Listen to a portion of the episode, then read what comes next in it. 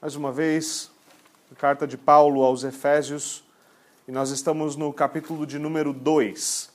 Eu convido vocês então a Efésios, capítulo de número 2. Nossa leitura e exposição de hoje começa no versículo de número 4 e se estende até o versículo de número 7. Na semana passada, nós vimos um pouquinho sobre a nossa antiga vida em Adão. E hoje, então, nós vamos ver a nossa nova vida em Jesus Cristo. Nós vamos ver como Paulo faz esse grave contraste entre aquilo que era a nossa vida e aquilo que é a nossa vida em Cristo Jesus. Eu convido vocês, então, a darem atenção à leitura da palavra de Deus, segundo, é, Efésios, capítulo 2, versículo 4 a 7. Assim diz a palavra do Senhor. Todavia, Deus, que é rico em misericórdia, pelo grande amor com que nos amou, deu-nos vida com Cristo, quando ainda estávamos mortos em transgressões. Pela graça vocês são salvos. Deus nos ressuscitou com Cristo e com Ele nos fez assentar nos lugares celestiais em Cristo Jesus, para mostrar nas eras que hão de vir a incomparável riqueza de Sua graça, demonstrada em Sua bondade para conosco em Cristo Jesus. Amém. Amém. Vamos orar mais uma vez, meus irmãos. Senhor, nós te agradecemos por esse belo trecho. Nós te agradecemos pela oportunidade de mais uma vez nos debruçarmos sobre a tua palavra e nós te pedimos, Senhor, por favor, que o Senhor nos dê graça para compreendê-la. Pelo teu Santo Espírito, Senhor, ilumina a nossa mente e o nosso coração. E ajuda-nos, Senhor, a descansar nas verdades aqui propostas. Por favor, Senhor, ajuda-me a expor a tua palavra com fidelidade, para a glória do teu, do, para a glória do teu nome e para o bem do teu povo. Em nome de Jesus nós oramos. Amém. Amém. Meus irmãos, como eu comentei há pouco, na semana passada nós vimos um pouquinho sobre como era a antiga vida do cristão quando o seu representante federal ainda era Adão. O que isso quer dizer? Basicamente é que outrora nós éramos todos descendentes de Adão e não somente descendentes dele, mas herdeiros também da sua culpa e do seu pecado. Isso é o que nós chamamos de pecado original, e essa é a realidade do homem à parte da graça. Ele é escravo do pecado, ele é um herdeiro ordinário de Adão, ele é herdeiro do pecado de Adão, da culpa do seu pecado e da poluição do seu pecado. Ele é pecador e inimigo de Deus. E Paulo nos deixa claro essas coisas de maneira bastante clara, bastante vívida. Ele nos diz que nós estávamos mortos nos nossos delitos e nos nossos pecados. Ele nos diz que nós vivíamos em desobediência a Deus, é que essa era a nossa vida. E ele nos diz que nós é, caminhávamos no curso da condenação, de que nós éramos herdeiros da morte eterna. O que eu gostaria que nós conseguíssemos ver nesse texto, e à medida que Paulo começa a traçar e pintar essa pintura tão bela da mudança que Deus efetua no homem, é perceber que Paulo, do, cap... do versículo 1 ao versículo 3, ele fala daquilo que nós somos em nós mesmos. Veja, mais uma vez, só pincelando novamente aquilo que nós já vimos. Ele fala várias vezes: vocês estavam, vocês eram, vocês desobedeciam, vocês mereciam, vocês eram filhos disso, herdeiros daquilo. Vocês vocês, vocês. E enquanto a pintura de Paulo falava sobre nós em nós mesmos, o que ele estava pintando era morte, desgraça, desobediência, destruição, ira e eternidade no inferno. Esse era basicamente a pintura de Paulo do homem nele mesmo. De nós, homens, enquanto tendo Adão ainda como nosso único representante. E então nós chegamos no versículo 4 e Paulo começa então a fazer uma mudança nessa pintura, como que como aquela mudança que nós vemos como num temporal como nós tivemos hoje, e o céu se escurece e aquela chuva pesada e torrencial e os trovões descendo e de repente nós começamos a ver aqueles pequenos fachos de luz, os pequenos arco-íris brotando e então as nuvens escuras começam a se dissipar e o dia começa a ficar claro novamente. E há uma única coisa que muda o status do homem.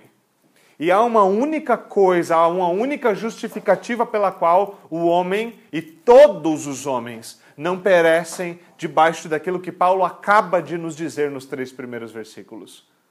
Paulo diz uma palavra, ele diz: todavia. É como se ele dissesse assim: essa é a realidade.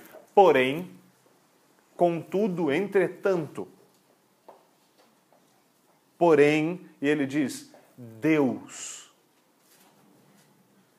Eu comecei a nossa exposição em Efésios, e talvez vocês vão se lembrar da primeira exposição, dizendo que esse é um livro sobre Deus. E isso não é algo exclusivo de Efésios. Não é Efésios não é o único livro sobre Deus na Bíblia, todos os livros são sobre Deus, eles são a revelação da parte de Deus para nós. E Efésios, como parte dessa revelação, também fala de Deus, mas é muito belo como nós vemos nesse começo da nossa carta, como Paulo enfatiza Deus e a sua ação. Nós vimos como o homem está fadado à destruição por si só, de como ele é pecador e, o paga, e a paga pelos seus pecados é morte, morte eterna.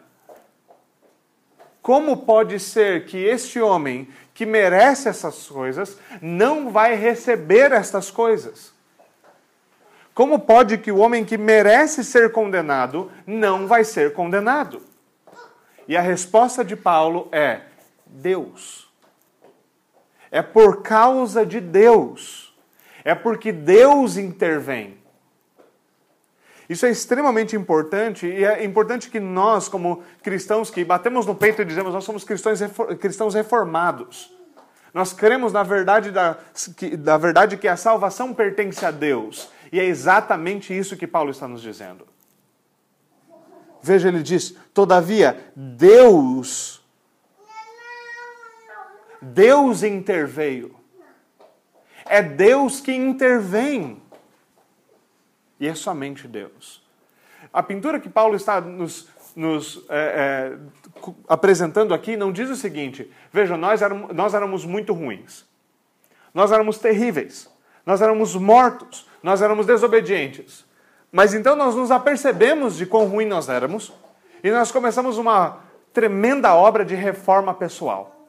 Então nós começamos a abandonar nossos pecados, a lutar contra as nossas dificuldades, e então nós fomos diante de Deus e dissemos: "Viu, Senhor, olha, olha para nós. Nós realmente tentamos, nós nos esforçamos e aqui está a nossa oferta. Agora, Senhor, por favor, nos receba." Não. O que Paulo fala, como nós vimos, é de um homem que segue o curso desse mundo e que seguia, que esse era o curso da sua vida e que esse era o seu estado. Mortos não podem fazer nada por si mesmo, a não ser que Deus intervenha. As nossas crianças talvez vão lembrar da história de Lázaro e de como Lázaro estava morto. E, obviamente, o texto de Lázaro é, não está tentando nos ensinar sobre o poder de Deus na salvação. E às vezes você mesmo vai ouvir, às vezes, pregadores reformados usando o texto de Lázaro para falar disso. E essa é uma daqueles é, felizes, tristes casos da pregação certa no texto errado. O texto de Lázaro não nos ensina que a graça de Deus é irresistível, embora a graça de Deus é irresistível. O texto de Lázaro nos ensina que Deus é soberano e que Jesus Cristo, Filho de Deus que andou sobre a terra, ele tem poder sobre os homens, sobre a natureza e poder sobre a morte. Isso é um testemunho de que ele é verdadeiramente o Filho de Deus. Esse é o centro daquele texto. Mas aqui, para as nossas crianças, eu gostaria que elas pensassem lá no texto de Lázaro como uma ilustração do que nós estamos ouvindo aqui hoje. Não só para as crianças, mas para os adultos também. E qual é essa ilustração? Todos nós, em Adão, antes de Jesus Cristo, antes de sermos salvos, somos, somos como Lázaro. Nós estamos mortos e enfaixados numa tumba putrefando, fedendo, porque nós já estamos mortos faz tempo. Mas então Jesus intervém na nossa vida, então Jesus vem com o seu poder, e esse Jesus nos chama da morte para a vida. E porque Ele é poderoso, não porque nós podemos responder o seu chamado, mas porque Ele é poderoso, os mortos respondem. Não é porque Lázaro estava meio morto, e aí Jesus chamou e ele falou: Não, agora que Jesus chamou, vou responder porque Jesus está chamando. Não. Lázaro era incapaz de responder, mas o Senhor o trouxe de volta dos mortos pelo seu poder. É isso que nós temos na salvação, não de um ou outro homem. Isso não é verdade só sobre o apóstolo Paulo. Isso é verdade sobre todos nós que sentamos aqui e sobre toda outra criatura no mundo que se chama por cristão. Se você creu, se um dia você passou da morte para a vida, foi porque Deus interviu. Porque a salvação pertence a Deus. Todo homem que se achega diante de Deus e fala, foi porque eu criei, porque eu escolhi a Deus, é um homem que de fato não sabe o que ele está dizendo. Ele não sabe ainda o que é salvação. Ele não sabe que se ele vai se gloriar, o único motivo de se gloriar é em Jesus Cristo em ninguém mais. E é disso que Paulo vai falar aqui, dessa nova vida que nós temos em Jesus Cristo. E ele começa isso dizendo dessa forma: Todavia, Deus. Deus intervém, Deus age. Ele vai falar então de três coisas bastante simples que nós muitas vezes estamos familiarizados, mas às vezes nós esquecemos. Ele vai falar de como nós somos ressuscitados com Cristo, e essa ressurreição sempre pressupõe que nós estávamos mortos, por isso nós precisamos ressuscitar. Ele vai nos dizer sobre como nós não somente fomos ressuscitados com Cristo, mas como nós estamos assentados com Cristo nos lugares celestiais de como agora essa nova vida não é uma vida humilhada em desobediência e em pecado, mas é uma vida exaltada pelo poder do Espírito Santo. E, por fim, sobre como antes nós éramos herdeiros do inferno e da morte, mas agora nós somos herdeiros da rica graça de Deus, herdeiros da eternidade. Veja, Paulo começa então, ele diz: Todavia, Deus. Todavia, Deus e ele diz: Deus, que é rico em misericórdia, pelo grande amor com que nos amou, deu-nos vida com Cristo. Isso é importante porque, mais uma vez, o nosso texto nos ajuda a perceber que Deus age não com base em nada que ele vê em nós ou com base em qualquer outra coisa que ele encontre fora de si mesmo.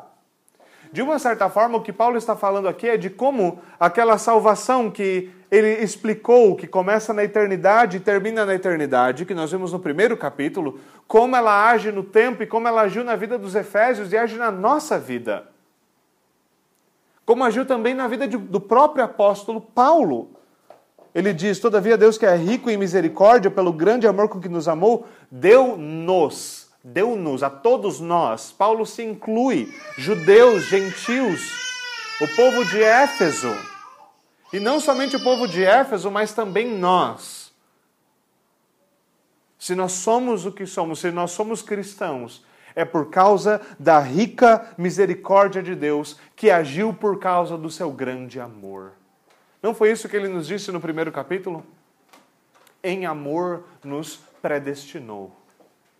E algumas vezes as pessoas têm problema com a doutrina da predestinação, mas elas não entendem que a predestinação fala exatamente disso, de amor.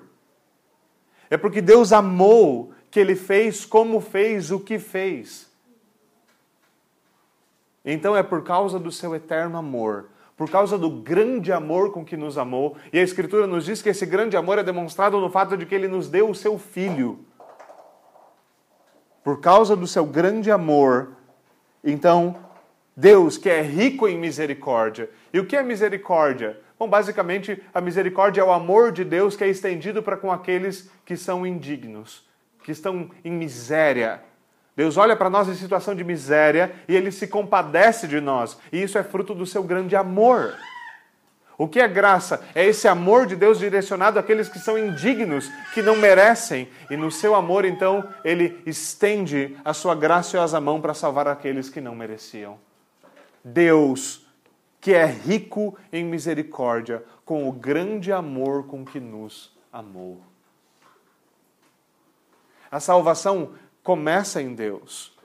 Toda a motivação da salvação encontra-se no próprio Deus. Ele não salva porque ele vê algo em nós, ele salva porque ele é rico em misericórdia e porque ele é cheio de amor.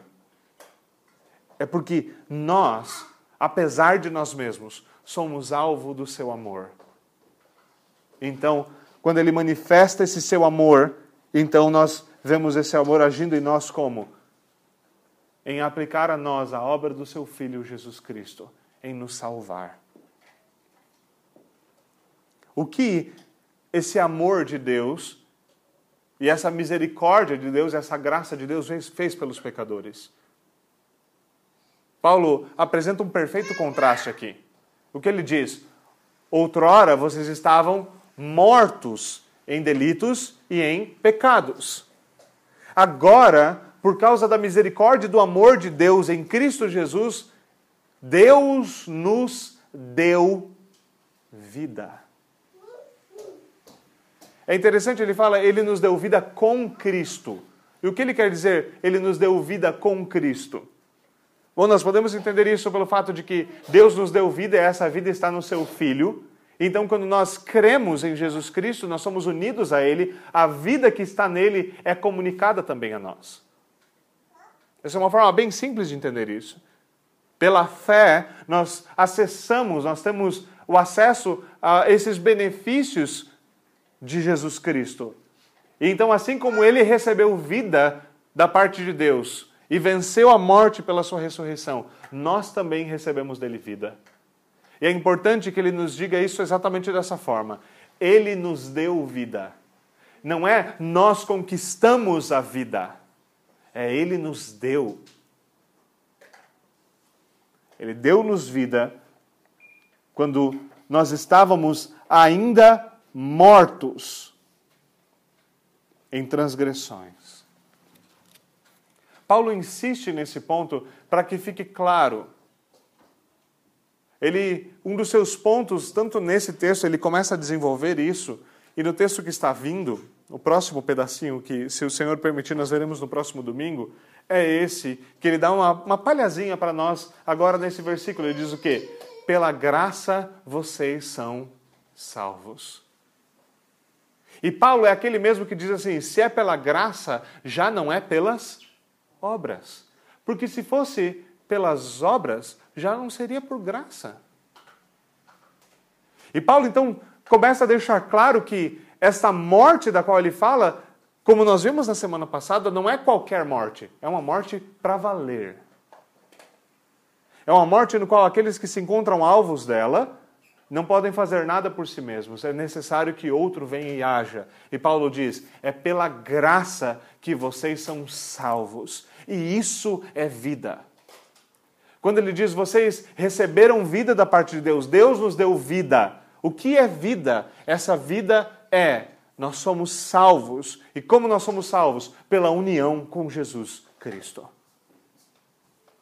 Pela fé que nós recebemos de Deus, nós somos unidos a Cristo. E isso é vida.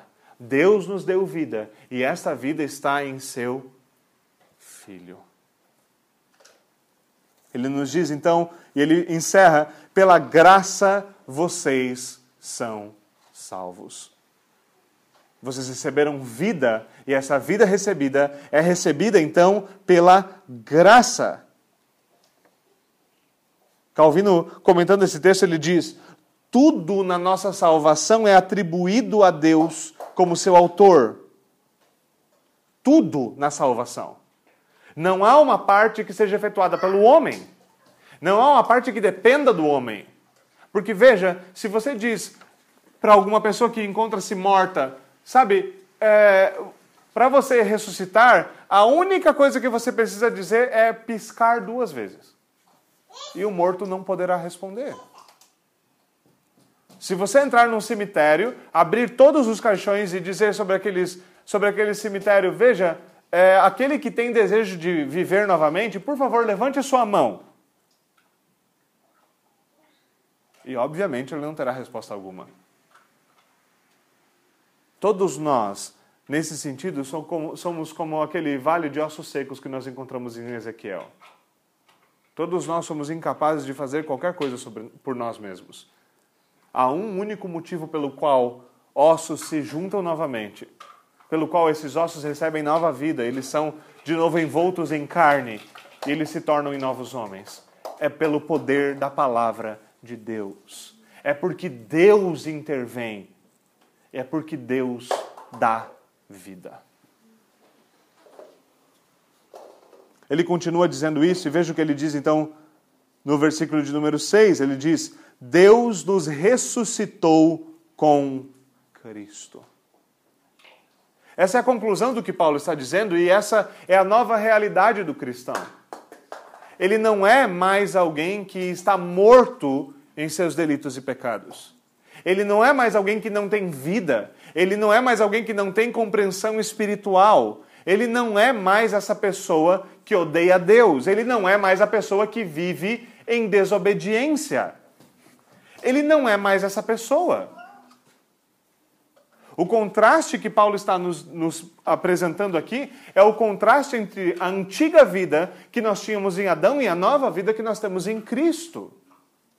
E se aquela vida era marcada por morte constante, essa vida é marcada por vida. Por uma vida que se começa a desfrutar aqui e agora, e uma esperança certeira de que essa vida não termina aqui, mas ela transborda para a eternidade em vida eterna. Se a pintura da antiga vida era a pintura de uma vida de desobediência, de constante desa de desafiar constantemente a lei de Deus, de desobedecer constantemente a lei de Deus, a figura do novo, do novo homem, a figura dessa nova humanidade, a figura desse homem que não está mais em Adão, mas está agora em Jesus Cristo, é a figura daquele que não vive mais em desobediência isso não quer dizer que ele não desobedeça mais, nós já vimos isso com bastante detalhes, por exemplo, na epístola de João. Mas nós sabemos que, como diz a confissão belga, o homem agora ele tem uma nova obediência. É uma obediência que não é perfeita, mas é uma nova obediência, uma obediência que outrora não existia. E nós sabemos também que a sua herança mudou. Que outrora a única coisa que ele receberia ricamente era ira e justiça. Mas agora a riqueza é a riqueza da graça de Deus. É belo nós olharmos para isso e vermos mais uma vez como a ressurreição de Jesus Cristo é o ponto-chave na nossa salvação. Olharmos para aquilo que o credo apostólico confessa. Jesus Cristo padeceu sobre Pôncio Pilatos, foi crucificado, morto, sepultado, desceu ao inferno, mas ele ressuscitou ao terceiro dia.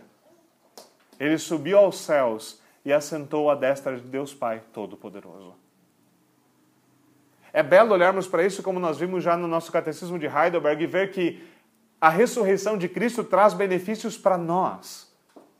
Quando pela fé nós nos, nós nos apegamos a Jesus Cristo, que ressuscitou dos mortos.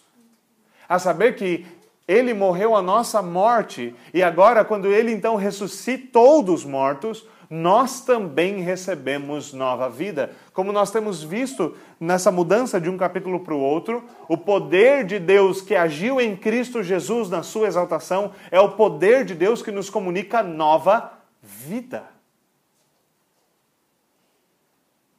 E nós então temos nova vida em Jesus Cristo. Agora, nós temos então essa realidade. Jesus Cristo vem como segundo Adão para fazer aquilo que o primeiro Adão foi incapaz de fazer. O primeiro Adão foi incapaz de obedecer, mas Jesus Cristo obedeceu perfeitamente. O primeiro Adão foi incapaz de ser um representante fiel e de nos assegurar uma posição diante de Deus. Mas o segundo Adão foi perfeito em toda a sua obra. E quando pela fé nós nos apegamos em Jesus Cristo, segundo Adão, então nós estamos diante dessa realidade que Paulo nos apresenta aqui. Nós fomos ressuscitados com Cristo Jesus. Por isso, em outro lugar, Paulo fala: Por isso a vida que agora vivo, não vivo mais na carne. Essa é uma grande verdade, uma coisa muito importante. Cristãos têm uma nova vida. Por causa da união com Cristo, eles têm uma nova vida. Eles foram ressuscitados com Cristo Jesus. O seu status mudou. E quão belo é isso que Paulo nos deixe claro que não apenas o nosso status muda, não apenas nós recebemos nova vida, essa não é a única coisa bela que nós recebemos. Há uma segunda coisa que ele diz, e você pode olhar novamente para o versículo, ele diz Deus, versículo 6, ele diz Deus nos ressuscitou com Cristo. Mas ele não para por aí. Ele vai para aquilo que é o nosso segundo ponto. Ele diz assim: Deus nos ressuscitou com Cristo e com Ele nos fez assentar nos lugares celestiais em Cristo Jesus. Agora a pergunta é como nós entendemos isso aqui? O que quer dizer que eu e você estamos, se nós temos fé em Jesus Cristo, nós ressuscitamos com Ele, se nós ressuscitamos com Ele, nós temos essa nova vida, então nós também estamos assentados nos lugares celestiais com Cristo Jesus. Eu falo, olha, eu estou sentado bem aqui onde eu estou. Eu não estou percebendo nada de celestial aqui onde eu estou. Apesar da bênção da comunhão, da pregação da palavra, isso aqui não é o céu. O que eu devo entender? Como eu devo entender isso? Isso é o que Paulo fala que nos pertence, nós estamos assentados. É importante nós tentarmos compreender isso da maneira como Paulo nos coloca aqui. A verdade é que a igreja de Cristo é o corpo de Cristo, então ela está essencialmente unida com Cristo Jesus. Há uma união que os reformadores chamavam de uma união mística, uma união espiritual. Os cristãos estão unidos pela fé com Cristo, de tal forma que aonde Ele está, nós também estamos espiritualmente é o fato de que, porque Cristo está assentado no lugar de mais alta honra e glória, nós também estamos assentados com Ele, exaltados. Nós também somos herdeiros daquilo que Ele recebeu, nós somos co-herdeiros com Cristo. É verdade que nós ainda não desfrutamos de tudo o que será nosso, mas é certo que nós teremos isso. E o começo disso nós já desfrutamos aqui e agora. Uma ilustração talvez nos ajude a compreender. Você pode pensar em alguém que está noivo, no noivo e numa noiva. Eles ainda não estão casados, então eles não desfrutam plenamente de tudo que um e o outro têm. Talvez esse noivo, por exemplo, receba um presente. Ele receba, por exemplo, sei lá, uma geladeira. E ele tem essa geladeira agora. Essa geladeira não é da noiva, eles ainda não estão casados. Essa geladeira é do noivo. Mas essa geladeira já beneficia a noiva, porque ela beneficia o noivo. E é certo para a noiva que essa geladeira, por certo, será para o seu benefício. Porque uma coisa é certeira: um dia eles hão de casar. E quando eles casarem, então ela também desfrutará de todos os benefícios daquele presente. Da mesma forma, a igreja está unida a Cristo Jesus e ela é sua noiva, mas nós ainda não chegamos nas bodas do Cordeiro nós ainda não desfrutamos de tudo que nós vamos desfrutar naquele glorioso dia. Nós ainda não herdamos todas essas coisas. Mas porque o nosso noivo já está sentado lá e porque nós já somos dele, pelo seu voto, pelo seu pacto, nós já somos dele.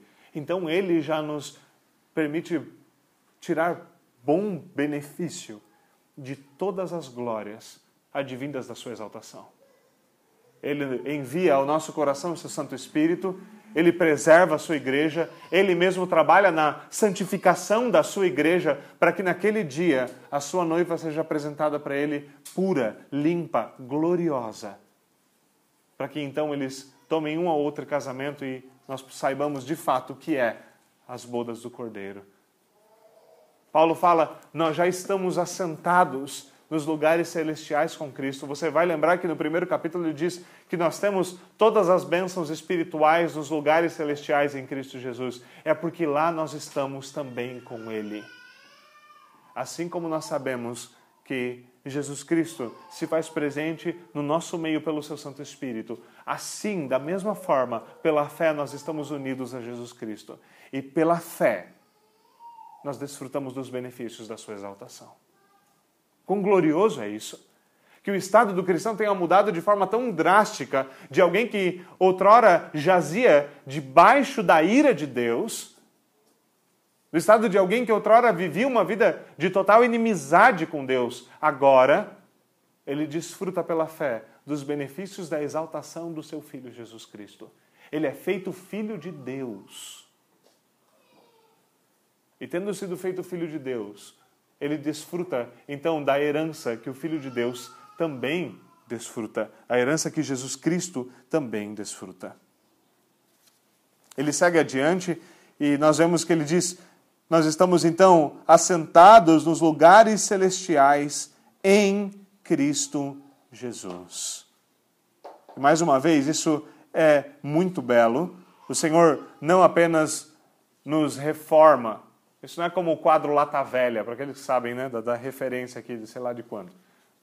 Não é uma reforma de um carro que você pega, ele está todo ferrado, todo quebrado, e alguém vai lá, lixa sua lataria, passa uma nova pintura, esconde talvez alguns problemas que tinha, coloca um novo assento, uma nova roda, coloca um sonzão e pronto.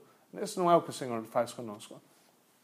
Ele não apenas dá uma lapidada e uma melhorada no velho homem, a proposta cristã não é a proposta das psicologias que sugere que o homem é bom, ele precisa apenas trabalhar melhor em si mesmo. Não, o Senhor nos faz novas criaturas. Ele nos dá um novo status, ele nos dá uma nova família, ele nos coloca noutro lugar e ele nos garante, ele nos garante as glórias futuras. Agora, o nosso texto não para por aí, ele diz também, ele volta a um ponto que nós já vimos, e esse ponto é o motivo pelo qual Deus faz todas essas coisas. Nós já vimos também isso no capítulo 1. E o que ele diz? Deus, aquele que faz tudo de acordo com a sua vontade, ele predestina e salva os homens, santifica os homens para manifestação da, glorio, da sua glória, para glorificar a sua gloriosa graça. Em outras palavras, Deus faz tudo para a glória do seu nome. E no versículo de número 7, Paulo fala: Veja, tudo isso que aconteceu, o, que, o fato de vocês estarem mortos e agora estarem vivos, o fato de vocês outrora serem é, pecadores, desobedientes e agora estarem unidos a Cristo, a Cristo Jesus e desfrutarem do poder do seu Espírito para viverem uma nova vida de obediência. Tudo isso foi feito por Deus e Deus tem um objetivo em fazer tal coisa. E é incrível que esse objetivo não é o homem.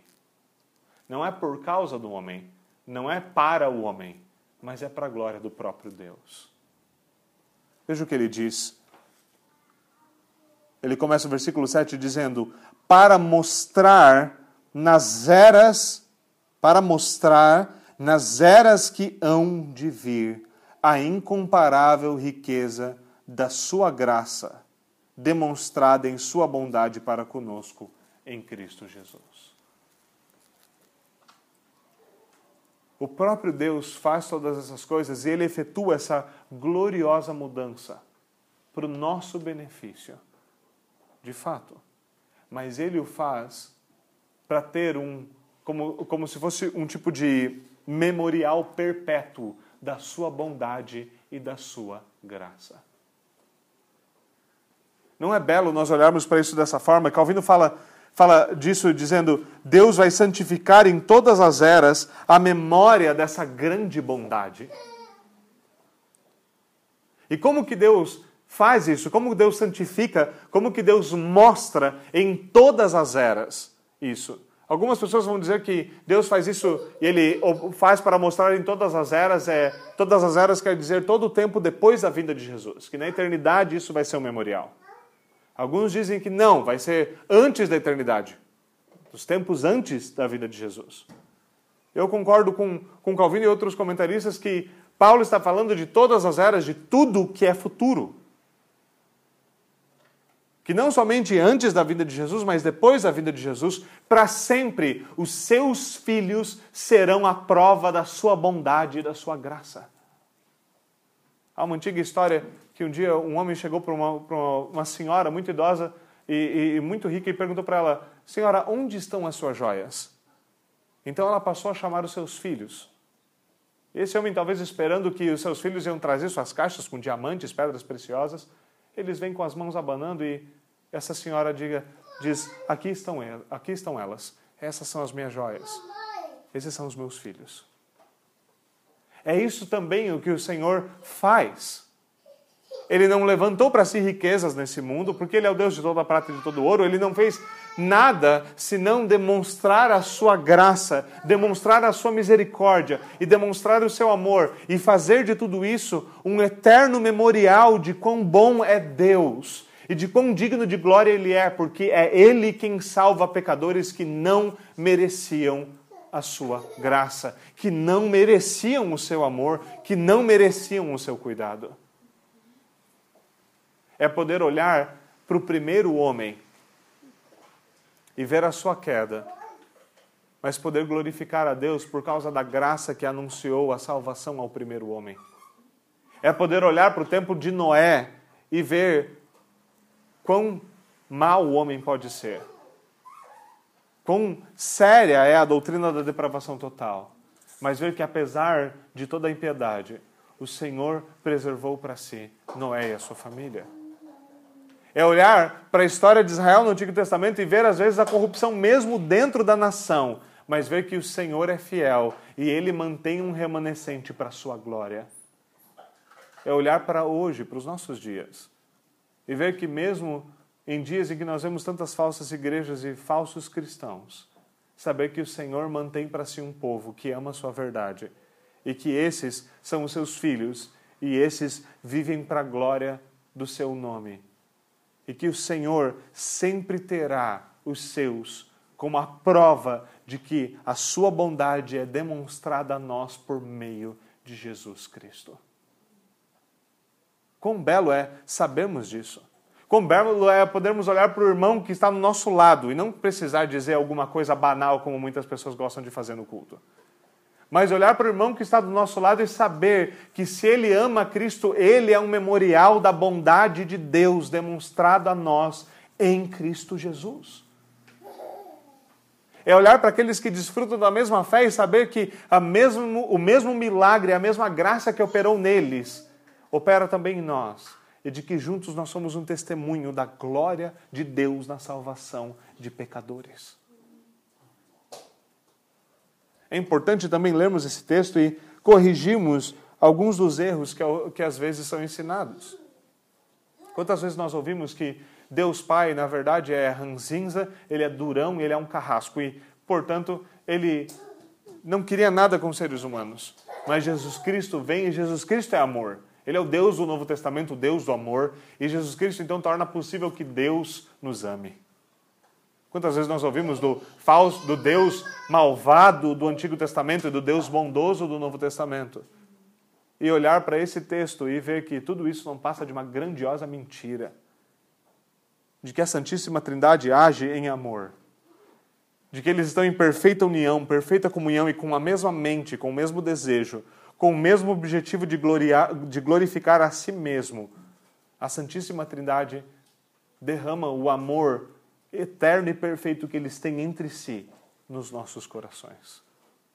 É ver que é Deus, e aqui Deus não devia ser entendido apenas como Deus Pai, mas como Deus, o Deus Trino.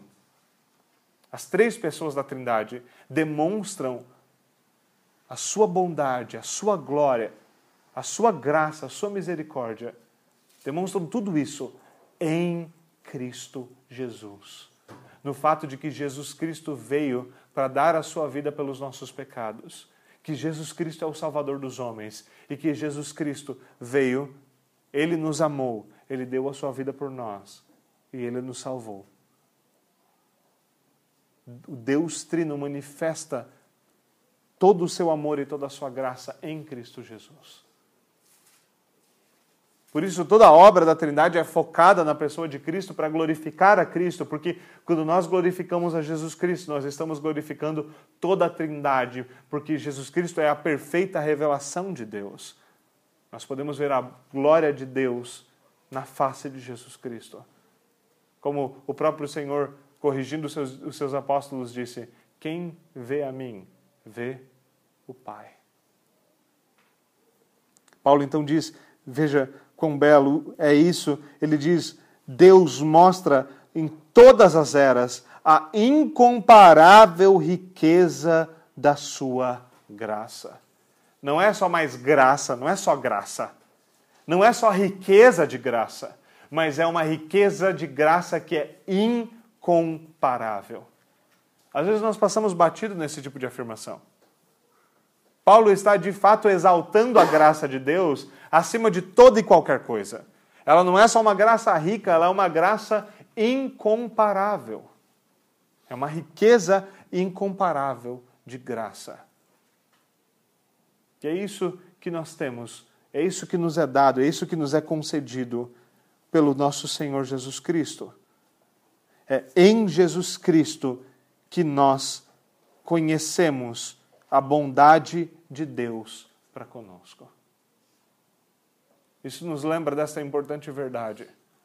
Uma verdade que muitas pessoas reclamam, e às vezes nós temos isso, né, principalmente em data, datas comemorativas, como por exemplo Natal, e todo mundo sai correndo e dizendo: não, o Natal é sobre Jesus. E as pessoas às vezes ficam bravas porque o mundo não compreende que o Natal é sobre Jesus. Mas para o mundo, o Natal nunca foi sobre Jesus. O problema é que muitas vezes o cristão não tem uma compreensão do lugar de Jesus Cristo.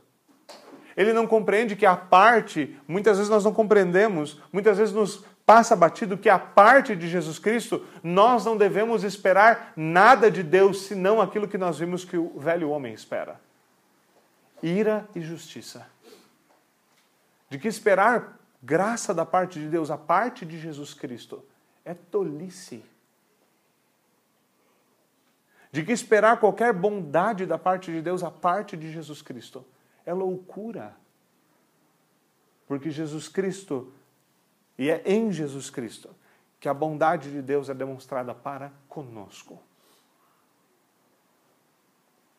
Enquanto hoje muitas pessoas olham e, e se gloriam e acham tudo muito belo por causa de uma árvore decorada, nós devemos sempre nos lembrar, meus irmãos, que um dia houve um outro tipo de madeiro, no qual o rei de toda a glória foi pendurado.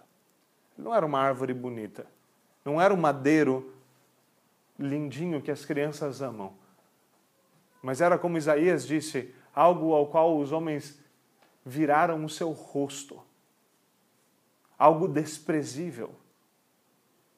Por causa daquele madeiro, hoje nós podemos saber o que é a bondade de Deus para conosco, o que é riqueza de graça, o que é amor de Deus. E nós não sabemos o que é amor senão em Cristo Jesus. Quão belo é ver que agora o que nós temos diante de nós é exatamente isso. É uma nova vida, é uma nova vida, é uma nova obediência, é uma nova herança graciosa. E que tudo isso é possível porque o nosso representante federal mudou. Porque outrora nós estávamos em Adão, e em Adão tudo que nós tínhamos era simplesmente apaga pelos nossos pecados.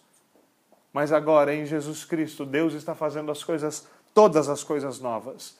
Ele está remindo para si uma nova humanidade. E ele está fazendo tudo isso pelo seu próprio poder, pela sua própria graça e para a glória do seu próprio nome. E tudo que os homens podem fazer é exatamente como Paulo está fazendo aqui: é engrandecer a riqueza da graça incomparável. É engrandecer o Deus que faz tudo para a sua glória. É voltar-se a tudo isso, sabendo que nós somos basicamente passivos e apenas recebemos de Deus, nada entregamos. E nos voltar a Deus e dizer: Senhor, nós somos teus, Tu nos compraste para ti com o teu sangue, tu compraste gente de, toda, de todo povo, de toda tribo, de toda língua e de toda nação, e desde já, num dia como hoje, todos os povos e tantas nações e igrejas em tantos lugares se reúnem para cantar em tantas línguas diferentes glórias e louvores àquele que nos remiu por sua incomparável graça por sua, pelo seu amor infinito e leal, pela sua misericórdia perfeita e constante. Meus irmãos, nós devemos receber de Deus olhos para ver e contemplar esta nova vida que nós temos em Cristo Jesus e valorizá-la, porque ela não é nossa nova vida, mas é a vida de Jesus Cristo que nos foi dada. Nos aperceber que nessa nova vida, nós somos despertos para viver em novidade de vida, para viver uma nova obediência. A saber que nós devemos, como diz Paulo no outro lugar, nos despir do velho homem e nos revestir do novo homem, a abandonar os nossos pecados e andar em santidade, santidade sem a qual ninguém verá o Senhor. E por fim, sermos cheios de esperança. Porque, embora agora nós estejamos assentados à destra de Deus somente espiritualmente, naquele último dia, todos nós estaremos onde Ele também está. Lembrar que Ele está nos preparando um lugar. E lembrar que Ele há de vir e nós reinaremos eternamente com Ele. E naquele dia, naquele dia, nós desfrutaremos de toda a nossa herança em Cristo Jesus e Ele nos coroará de glória, Ele enxugará do nosso rosto toda lágrima. E nós então seremos o seu, Deus, o seu povo, e Ele será o nosso Deus para sempre e sempre. Vamos até o Senhor em oração.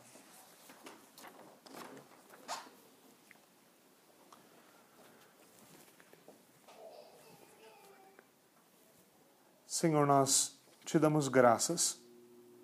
Nós te damos graças, Senhor, por que o Senhor tem sido bom para conosco. Porque o Senhor nos deu nova vida. Porque em Ti, Senhor, nós temos aquilo que nós jamais poderíamos ter de qualquer outra forma. Muito obrigado, Senhor. Nós te pedimos, por favor, que o Senhor nos cubra com graça, que o Senhor nos ajude e o Senhor aplique a Sua palavra ao nosso coração e nos ajude a caminhar nessa nova vida a gloriar, a gloriar-nos somente no Senhor, a glorificar somente ao Senhor, porque tudo vem do Senhor para nós. Por favor, Senhor, ajuda-nos. Ajuda-nos. Enche-nos de esperança. Enche-nos de esperança, porque nós sabemos, Senhor, que tudo que nós temos está em Ti. E tudo que nós temos vem do Senhor graciosamente para nós. E por isso nós te adoramos e nós oramos em nome de Jesus. Amém. Amém.